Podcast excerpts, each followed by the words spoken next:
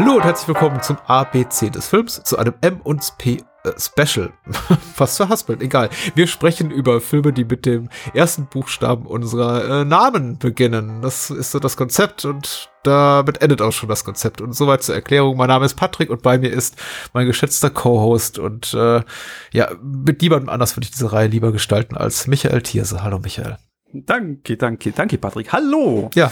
Mit was starten wir? Äh, mit Mary Poppins. Oh. Ich, ich muss gleich vorweg fragen, hast du den im Original geguckt oder auf Deutsch? Ich habe auf Deutsch geschaut. Okay, hast du den jemals im Original gesehen? Ich glaube, ja. Du kannst ruhig Nein sagen. Ich finde es auch vollkommen legitim, weil gerade so Disney-Filme und Filme, mit denen man eben auch aufwächst, die, ich finde, ja, ja, den Switch zu machen, dann im späteren Leben zu sagen, jetzt gucke ich die aber im Original, relativ schwierig. Also ich glaube, ich habe den einmal auf Englisch geguckt. Einfach eben ah. auch, einfach mal, um zu wissen, wie die Songs auf Englisch sind. Es ist ein sehr anderer Film, finde ich. Also der hat für mich ein vollkommen anderes Gefühl und es liegt vor allem eben an Dick Van Dykes wirklich brachial gruseligen englischen Akzent, Dialekt, den er da spricht. Also dieses irgendwie, ui, it's you Mary Poppins jo, komm along. Und ich, also es ist so, es, es reißt mich so raus. Es ist einerseits wirklich lustig und auch unglaublich nervtötend, weil ich mir denke, wieso lassen sie den armen Mann nicht einfach amerikanisches Englisch sprechen? Die Antwort ist einfach, das Ding spielt in London. Und er spielt eben einen Briten. Aber, ich hörte davon, ja. dass das so schlimm sein soll. es ist, es ist merkwürdig tatsächlich. Also es macht doch hier und da Spaß, sobald er singt, ist es cool. Aber es ist auch ein bisschen dieses Mary Poppins. Ich verstehe auch, dass der ein oder andere Brite oder die Britin sagt hier, ich fühle mich in meiner äh, kulturellen Identität beleidigt. ja, das könnte vorkommen. Ja. Was wohl Dame Julie Andrews dazu gesagt hätte. Ja, das weiß ich nicht. Hat sie sich dazu geäußert? Ich weiß es nicht. Ich weiß, ich habe ich hab nichts, ich habe hab jetzt nicht, nicht, nicht auf die Schnelle geschaut. Es war auf jeden Fall ihre erste große Hollywood-Rolle. Es ist ein Disney-Musical aus dem Jahr 1964 unter der Regie von Robert Stevenson, äh, produziert wie gesagt von der Walt Disney Corporation, als es ihnen auch richtig gut ging und äh, eben wahrscheinlich, ich möchte sagen, ich habe jetzt nicht mehr das komplette Portfolio da im Kopf, aber ich denke mal, das populärste Live-Action-Musical, das Disney jemals produziert hat. Also mir fällt auf die ja. Stelle kein. Ich weiß nicht, ob es bessere gibt, vermutlich nicht, aber es gibt zumindest kein populäreres. Ich glaube, wenn du mhm. fragst, was ist das Disney Musical mit echten Menschen drin, dann sagen wahrscheinlich die meisten Menschen Mary Poppins mit Julie Andrews eben, die du bereits erwähnt hast, und Dick Van Dyke, ähm, unter der musikalischen Leitung der Sherman-Brüder, die eben hierfür auch den Oscar gewonnen haben, genauso wie äh, Julie Andrews. Und äh, die Sherman Brothers haben eben auch noch sehr viel weitere sehr viele weitere populäre Disney-Scores in späteren Jahren komponiert, unter anderem für das Dschungelbuch, dem auch ähm, ganz maßgebliche Größe ist so in der im Disney-Film-Kanon. Ja, ja, natürlich. Und das war einfach ein Riesenhit und hat eben auch eine Weltkarriere, den Weg zu einer Weltkarriere geebnet für die Hauptdarstellerin Julie Andrews als Mary genau. Poppins die dann zu Dame Julie Andrews wurde. Die irgendwann zu Dame Julie, Julie genau. Andrews wurde. Julie Andrews wurde äh, und davor eben noch in The Sound of Music die Hauptrolle gespielt hat und äh, eine unglaublich populäre Hollywood-Musical-Schauspielerin äh, war, Darstellerin war und ähm, sich auch immer noch bester Gesundheit, so hat man erfreut. Also genau. sie ist doch am Leben. Genau, ja? sie spielt auch in Bridgerton, Bridgerton mit. Ja, ihre Stimme ist weitgehend weg. Ich glaube, sie hat sogar den Arzt, der sie damals ihre Stimme dann operiert hat, verklagt dafür. Äh, ihre Gesangsstimme ist weitgehend verschwunden, aber äh, sie ist noch als Schauspielerin aktiv. Und das war eben ihr großer Durch. Bruch. Was so. sagt denn der Filmdienst? Was sagt der Filmdienst? Das ist ganz wichtig und das möchte ich jetzt unbedingt vorlesen, weil ich glaube, der Text stammt auch aus äh, äh, Mitte der 60er Jahre. Als Kindermädchen Mary Poppins schwebt eine gute Fee in die Familie eines Londoner Bankiers, um alle Griesgrämigkeit aus dem viktorianischen Haus zu vertreiben. Der märchenhafte Stoff der englischen Kinderbuchautorin Travers, P.L. Travers möchte ich ergänzen, wird in der Disney-Produktion zu einem Showmusical in reicher Ausstattung, effektvolle Tricks, groteske Komik, schwungvolle Tanzanlagen und einige inzwischen zu Klassikern gewordene Songs sorgen für gelungene Familienunterhaltung. Okay, das mit den zu Klassikern gewordenen Songs deutet dann doch darauf hin, dass diese äh, Inhaltszusammenfassung äh, äh, später geschrieben wurde, aber ist ja auch ja. soweit richtig. Zur ähm, P.L. Travers Adaption sei doch gesagt, also die Buchvorlage ist sehr, sehr anders. Also äh, was Travers da macht, ist äh, sehr viel mh, hm, weniger humorvoll. Songs spielen natürlich auch keine nennenswerte Rolle darin. Die Figur des Bird kommt kaum vor, auch die Figur der Eltern, die beiden äh, kommen kaum vor. Ähm, sie ist hier so eine äh, äh Suffragette, äh, die, die, die Mutter und der Vater eben Bankier und äh, mhm. äh, sie tritt eben für Frauenrechte ein und er versucht den Kindern den, die, die, die Freunde des Arbeitslebens schmackhafter zu machen. Auch das ist all in den Büchern nicht enthalten, die sehr viel mehr, naja, auch der Film ist episodenhaft, aber die Bücher eben noch viel mehr. Das sind wie abgeschlossene Kurzgeschichten. Ich habe das mal vor, vor ein paar Jahren mit meinem Sohn gelesen. Er hatte so mittelmäßig viel Spaß daran. Okay. Und äh, der, der Film, den Film mag er aber sehr. Magst du den Film denn? Sehr, auch sehr. Kann ich immer wieder gucken. Das ist auch so, ein- so, ein- so ein Film, wenn der ist mal die, die, so der berühmte Ein-Socken-Film. Wenn du, wenn du gerade eine Wäsche machst und Wäsche zusammenlegst und der läuft im Fernsehen, dann hältst du in und hast immer noch einen Socken in der Hand. und das bis zum Schluss. Nee, Und, mag und, den und, wirklich bis zum. Schluss dauert es ja fast 140 Minuten, muss man sagen, ja. Ja, ja, ja, ja. Nee, ich mag den sehr, sehr. Und was du auch vorhin gesagt hast, bis, bis dato war das Disneys teuerster Film und Mhm. eben für Walt Disney war das sein, sein Film. Das war sein Crowning Achievement, Ja, ja. das Ganze. Die Entstehungsgeschichte ist ja auch verfilmt worden. Saving Mr. Mhm. Banks mit Tom Hanks. Ja, den ich mir nie angeguckt habe, tatsächlich, weil ich so eine innige Bindung habe zu Mary Poppins, weil ich ihn so mag und ich dachte, ich will nichts äh, dekonstruktivistisches. Ich möchte nicht wissen, dass hinter den Kulissen irgendwie was komisches abging. Und ich, ich weiß eben auch darum, also ich weiß ungefähr, worum es in dem Film geht. Dachte aber, ja, ich will gar nicht so Mir geht's genauso. Muss ich nicht sehen, passt. Genau, es geht ja um den Zwist, glaube ich, hauptsächlich zwischen Travers und eben Disney, der äh, selber alles disnifizieren will und Travers ist immer die sagt, die sagt, ja, aber die Integrität des Textes, der literarischen Vorlage muss gewahrt sein. Und ich glaube, er macht das alles so ein bisschen verspielt und es ist nicht alles so wahnsinnig ernst, aber dennoch dachte ich mir, nee, ich möchte mir lieber irgendwie hier den, äh, mir reicht das, mir reicht Ja. das, Und, das äh, Wissen, was ich habe. ja, und P.L. Travers hat ja den Hass auf den Film mit, bis mit ins Grab genommen. Ah, was schade ist, ne? Weil ich, ich kann den nachvollziehen. Klar, man hängt natürlich an seiner Kopfgeburt, an seiner äh, literarischen Glanzleistung und Travers Buch war ja auch ja, jahrzehntelang schon ein Bestseller, bevor der Disney-Film kam. Sie hat es ja Mitte der 30er Jahre geschrieben, aber eben auch noch ja, to- tonal was völlig anderes und eben auch gefährdet von der Zeit, in der der, der Text verfasst wurde, nämlich Mitte der 30er Jahre. Und Disney sagt eben mal, nee, wir verlegen das in eine ganz unschuldige Zeit, in so eine Art, ja, Mickey Mouse London des Jahres 1910. Da wird irgendwie nichts äh, er erwähnt, weltpolitische Unruhen, alles ist wunderbar und wir machen eben mal Nebenfiguren zu Hauptfiguren und alles ist so ein bisschen anders und überhaupt Mary Poppins ist viel zu spitzfindig im Buch. Wir machen die einfach super, super süß, wie ein Löffelchen voll Zucker. Ja. Das, das habe ich mir, was du gerade gesagt hast, aber auch in meine Notizen geschrieben. Und das war auch so, eben, ich habe den Film so, so oft gesehen und aber halt als, als Kind, das war so mein Eindruck so von London. So sieht London Ja. aus. Oder so war London zu der Zeit, so romantisiert. Alles ist happy und toll und, und die Männer tragen alle äh, Bowling-Hats und die Polizisten sind freundlich und, und so. Und das Rauch ist nur ein bisschen verraucht. Und wenn du dann denkst, wie London zu der Zeit ausgesehen haben muss. Eben, es ist ja bloß einmal, einmal so, so kurz, wo die Kinder ja dann äh, aus der Bank weglaufen. Ja. Wo sie dann durch den Hafen da und dann die alte Frau herkommt. Ja, komm, ihr könnt euch bei mir verstecken. Und dann denkst du, hm, so sah wahrscheinlich ganz London aus. Ja, dachte ich, äh, d- d- das stimmt schon. Ich habe kurz diese Momente, wo ich mir denke, ja, stimmt, der Film spielt schon kurz nach der Jahrhundertwende. Das ist so irgendwie kurz nach knapp äh, nach der Industrialisierung. Also das kann irgendwie noch nicht alles so so glanzvoll aussehen wie diese ganzen Bankgebäude und so. Aber na gut, ja, geschenkt. Es ist eine Fantasie und du hast ja recht. Also äh, es hat eben auch Ja. mein mein mein Blick auf das Leben in Großbritannien oder das britische Königreich oder irgendwie London insbesondere ge- geprägt. Ich, ich war ja noch härter drauf. Ich habe zum Beispiel früher, als ich, als ich noch viel jünger war, also noch bevor ich Mary Poppins zum ersten Mal sah, habe ich äh, viel Charlie Chaplin Filme geguckt und dachte tatsächlich, die Welt sei schwarz-weiß gewesen früher. Ah, cool, cool. Äh, habe ich lange mit mir rumgetragen, diesen Glauben. Das heißt lange, so bis ins Alter von sieben, acht Jahren dachte ich mir, muss echt spannend gewesen sein, als dann so irgendwie so rund um die Geburt meiner Eltern die Farbe erfunden wurde. Das- äh, äh, Wohntest du in Pleasantville? Stimmt, ja. äh, also mit London. Ich war ein großer Sherlock Holmes-Fan. Ich habe also die ganzen Bücher äh, verschlungen und auch, äh, auch die Filme, weil alles, was ich kriegen konnte und durfte. Auch, auch, auch, auch Miss Marple. Und das ist dann so, das hat so dieses, eben durch Mary Poppins war das so mein, mein England. Da hat es so geformt alles. Es ist sehr schönfärberisch natürlich. Und da, deswegen, ich verstehe die äh, Kritikpunkte auf einer abstrakten Ebene von Mrs. Travers, aber ich, äh, es sind eben nicht meine. Der Film steht für mich irgendwie alleine da, nicht in irgendwie in Verbindung mit, mit den Büchern, die ich, wie gesagt, auch mal gelesen habe, aber die auf mich eben weitaus weniger Magie ausüben. Liegt aber eben auch daran, dass ich sie erst als Erwachsener mal gelesen habe. Also die Geschichten rund um Mary Poppins und deswegen mich nicht mehr so gepackt haben. Und der Film ist eben einfach so tipptopp. Die, die Songs sind gut. Julie das Andrews ist wirklich bezaubernd. Dick Van Dyke ist unfassbar charmant. Die, die Tricktechnik ist toll. Also eben vor, das, vor, vor allem immer, immer noch. Ich, ich, ich habe ja. erst, also ich hab erst gestern, gestern ge, äh, geschaut äh, auf, auf Blu-ray und ich war immer noch da die Szene, wo, wo die ganzen Kindermädchen weggeweht werden. Mhm. Das sieht immer noch gut aus.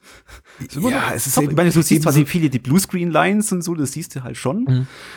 Aber das war, und auch wo Mary Poppins da halt schwebt, super, also toll. Ich weiß eben auch nicht, ob ich da einfach, ob da so eine Art Alters, Altersmilde greift, ob ich da irgendwie einfach gnädig bin, weil ich damit aufgewachsen bin. Aber ich lese eben gerade, auch wenn ich äh, Rezensionen von jüngeren Menschen lese, die Filme aus den 50er, 60ern, 70ern äh, rezensieren, wo man dann eben auch diese Madline sieht bei, bei so Greenscreen-Effekten, äh, die das dann irgendwie nochmal extra erwähnen, so von wegen, ja, der Film ist nicht in jeder Hinsicht gut gealtert. Manche Tricks sind sehr, sehr offensichtlich. Ich habe letztens nochmal ähm, ähm, eine fantastische Reise gesehen äh, wo sie hier mit dem Mini-U-Boot ins in den menschlichen Körper da reisen mhm, und da mhm. sitzen sie eben auch die meiste Zeit vor dieser Lavalappen-Optik in diesem kleinen U-Boot und da habe ich eben auch Reviews gelesen, zeitgenössisch, wo dann steht so, ja, die Tricks sind nicht mehr besonders gut anzugucken und ich dachte mir, du wär mir jetzt nicht aufgefallen, ich finde die immer noch ziemlich heiß und genauso wie hier, also diese ja. ganzen Mix hier aus Realfilm und äh, Animationen, ich, ich sehe da nichts drin, wo ich jemals sagen würde, das ist hässlich oder so. Super. Eben, bei der da Reise in den Körper. Wie, wie heißt er? Die fantastische Reise? Ja, genau. Das war so auch äh, Kindheitstrauma von mir, der Film. Könnte sein, dass der mein Buch aufschlägt. Könnte sein, dass ich den Film für mein Buch geguckt habe. genau. Äh, nee, jetzt also zurück zu, zu Mary Poppins.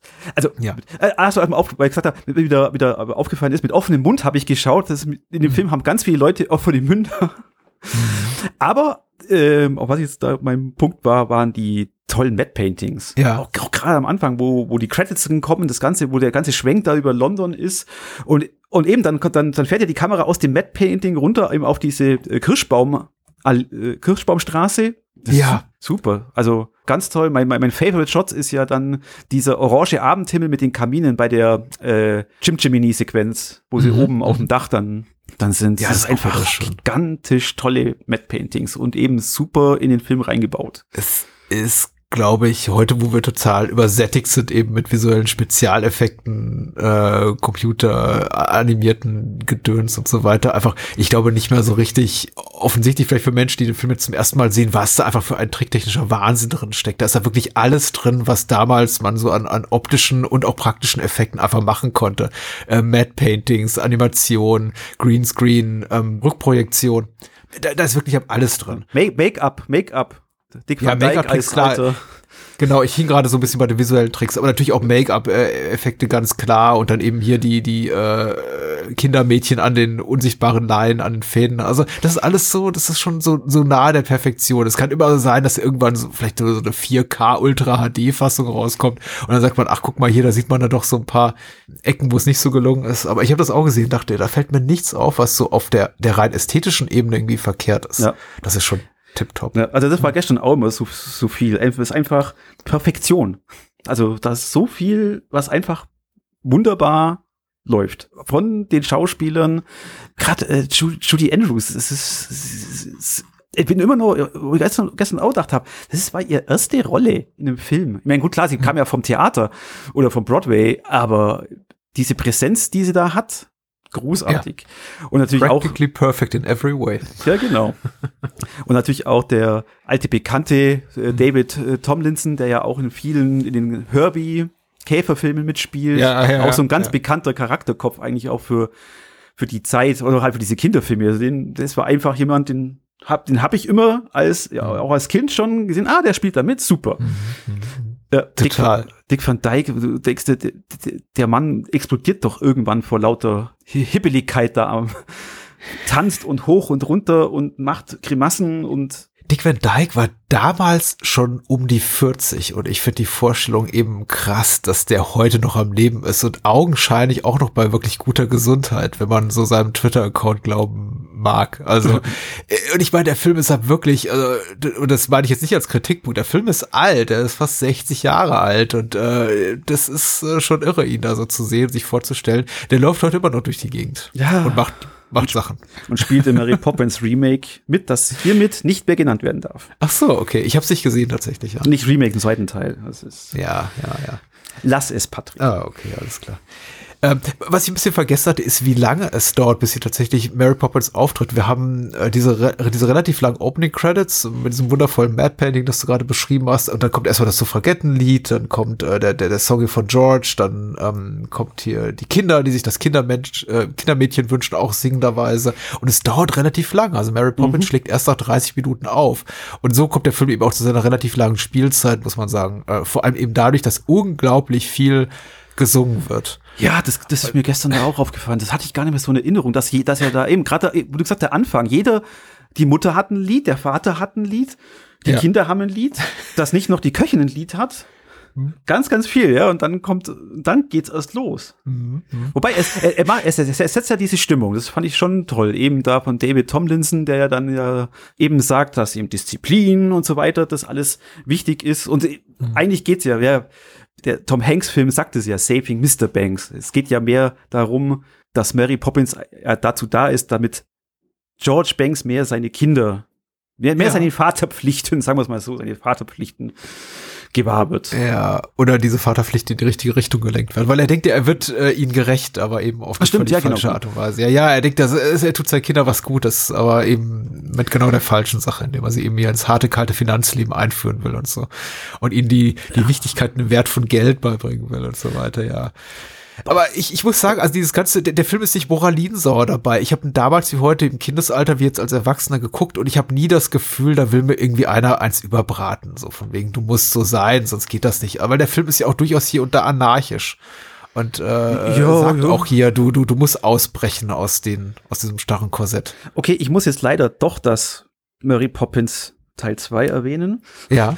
Eben, was mir damals, damals war mir das auch als Kind sehr, sehr bewusst diese Bankszene. Das, die Bank war gruselig. Ja, stimmt. Das, das Ganze. Und die Bank ist in dem Film ja wirklich auch böse. Äh, eigentlich. Also die Bankbesitzer sind ja bis auf den Schluss, da wird wieder alles versöhnlich, aber die sind eigentlich die Bösen und hm. gruselig. Und im, im Remake, äh, im, das ist kein Remake, im zweiten Teil ist die Bank der, die Guten. Weil, hallo, Disney, willkommen im ja, Kapitalismus. Ja, aber der alte Mr. Dawes ja auch bekehrt ist jetzt. Also. Ja, und Dick Van Dyke spielt, den, spielt auch den wieder. Ah, okay. Also halt dann so wahrscheinlich ohne, ohne Make-up dann, oder was? Ja, mit, genau. Aber er, oder weniger Make-up. Er, er, tanzt sogar. Und glaubt es oh, kaum. Wow. Aber so, jetzt sei dieses Teil 2 mit Emily Blunt nicht mehr zu erwähnen. Aber eben, dieser Shift war im Witze, mit, mit Anarchie. Sowas würde bei Disney heute nie wieder gehen. Nie wieder. Es es ist eben so ein schmaler Grad, auf dem sie wandeln, weil einerseits muss man, kann sich der Film natürlich auch all die Vorwürfe, muss er sich gefallen lassen, die man Disney-Filmen so macht. Der ist eben zuckersüß, der ist, äh, der, der beleidigt niemanden, der ist eben auch, der, der hat hier und da eben ganz wichtige Botschaften für dein, für dein Leben, da gehst du raus und kannst irgendwie so ein bisschen auch was mitnehmen. Er disneyfiziert eben die Buchvorlage in dem Sinne, dass er sie komplett weich spült. Und gleichzeitig denke ich mir, ja, aber es ist eben auch, also hier bei solchen Filmen wird mir dann eben auch klar, warum das für Disney so ein Erfolgsmodell ist, was sich für sie eben jahrzehntelang bewährt hat. Also da kann man drauf gucken und die Nase rümpfen und sagen, ja, da steckt auch alles drin, was ich an Disney eben nicht mag. Auch viel zu lange kitschige Songs. Aber hier ist das eben eine Art von Perfektion abgebildet, eben dadurch, weil eben alles auch so wunderbar ineinander greift. Die Schauspieler, die Musiker, die, also alles Setdesign, äh, Tricktechnik, Inszenierung. Äh, das, also, dass man dem eigentlich nicht sich wirklich entziehen kann emotional. Und wenn es eben mal nicht so gut läuft, dann sitzt man eben davor und dann habe ich eben genau dieses Gefühl, was eben Disney auch oft oder Disney-Streifen auch aus der Zeit bei mir verursacht, dass ich nämlich denke so, uh, ihr wollt was von mir, aber ihr kriegt's nicht. Äh, aber eben, das, das, was du sagst, das, es greift auch, auch die Songs greifen so ineinander. Ich, das, ich habe mich gestern mal, mal, mal kurz ertappt bei der, bei dem Song, wo sie eben in die, in die Straßenbilder rein, reinhüpfen. Und dann gibt's ja dann ja. diesen Teil, wo Bert und Mary ja offensichtlich flirten, diesen mhm. wunderbarer Sommertag, Ferientag mit Mary. Und der Song ja. geht ewig und drei Tage. Dann kommen noch die Pinguine und die singen immer noch. Und dann machten sie eine Tanz, Tanzding.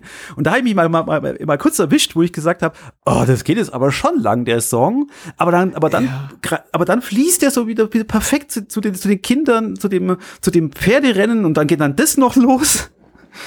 aber eben eigentlich, eigentlich die, diese Kreidebilder-Szene, die dauert wirklich, wirklich lange.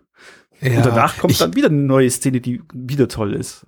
Ja. Würde ich dir auch vollkommen beipflichten. Ich glaube, diese Sequenz und äh, der ähm, Chim Chim Cheree Song sind für mich auch immer so ein bisschen ticken zu lang. Wobei eben diese ganze äh, Schornsteinfeger-Nummer dann am Ende so eskaliert, dass es dann wiederum auch schon wieder lustig ist. Weil zwischenzeitlich denkt man schon, also wie, wie bei einem Film eigentlich, den man guckt, wo man in der Regel dann auch so rund um den Mittelteil das Gefühl hat, so, ja, jetzt könnte immer wieder was passieren.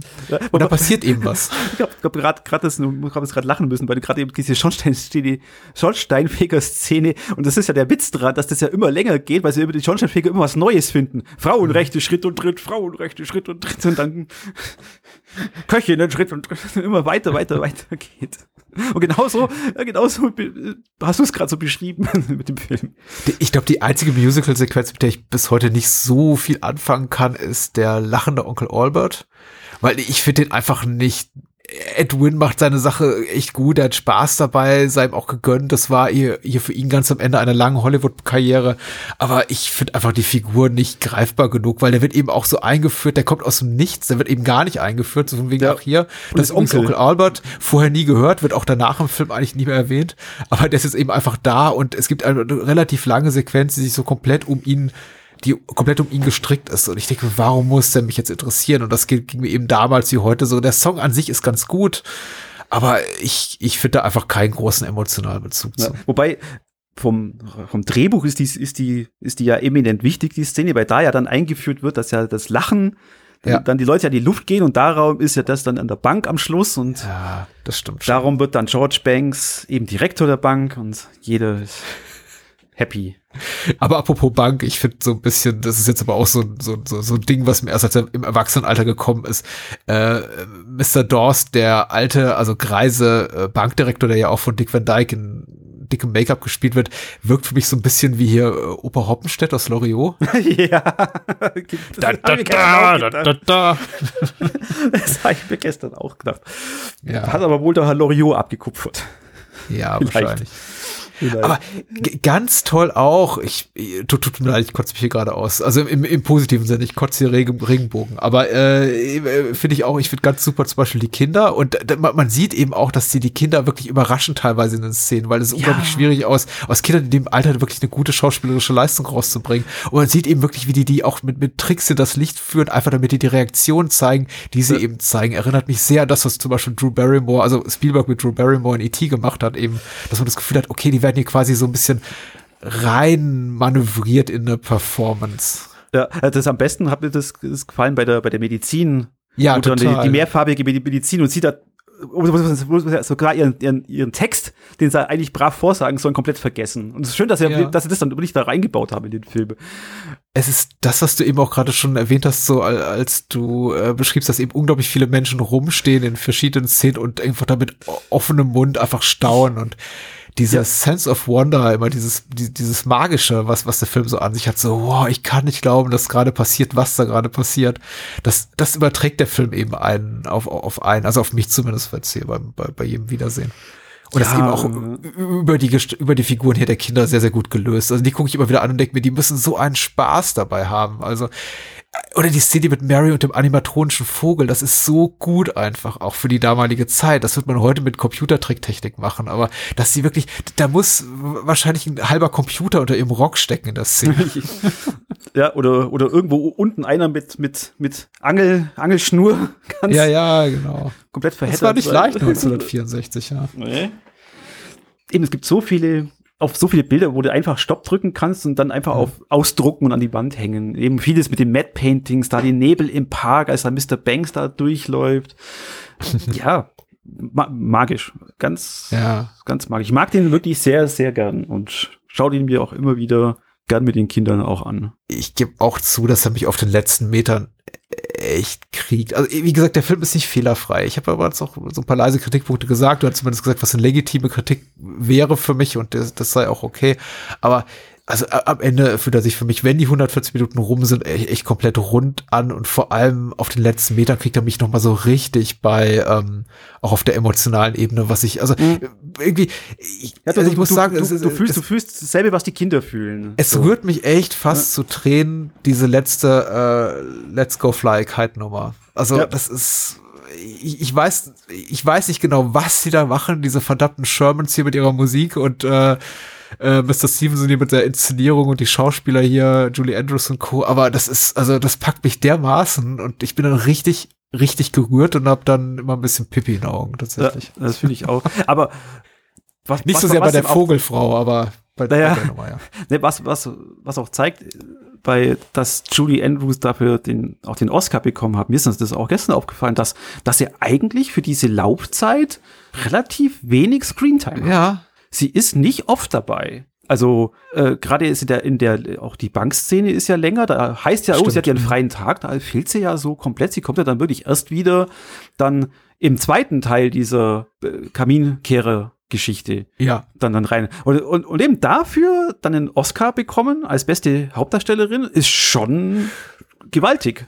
Ja, wobei ich denke, sie ist am Ende ist sie immer noch irgendwie netto 60 Minuten oder so von den zweieinhalb Stunden in dem Film. Das reicht dann wahrscheinlich auch. Aber du hast natürlich recht, sie ist nicht so Front and Center, also steht nicht so im Mittelpunkt wie zum Beispiel eine Romanvorlage, was vielleicht auch Mrs. Travers angezeckt hat.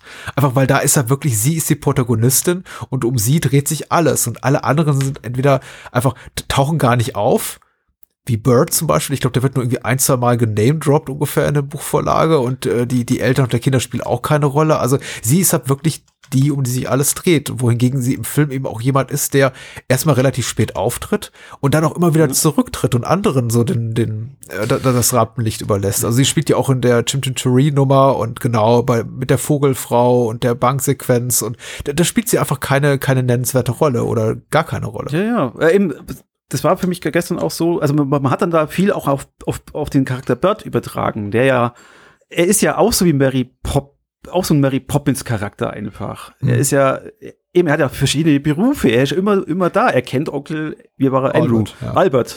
Ja.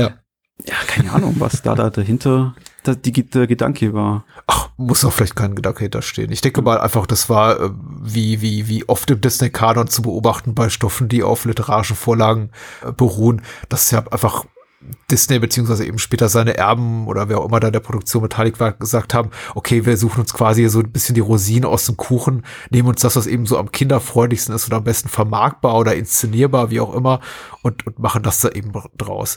Und ich glaube, solange man eben Mary Poppins den Film so als wirklich autarkes Kunstwerk, autark vom literarischen Text betrachtet, ist der Film eben rundum gelungen. Ich glaube, man kann eben wirklich nur auf der Ebene kommen mit richtig wirklich schwerwiegender Kritik, dass man sagt, okay, er ist eben nicht werketreu.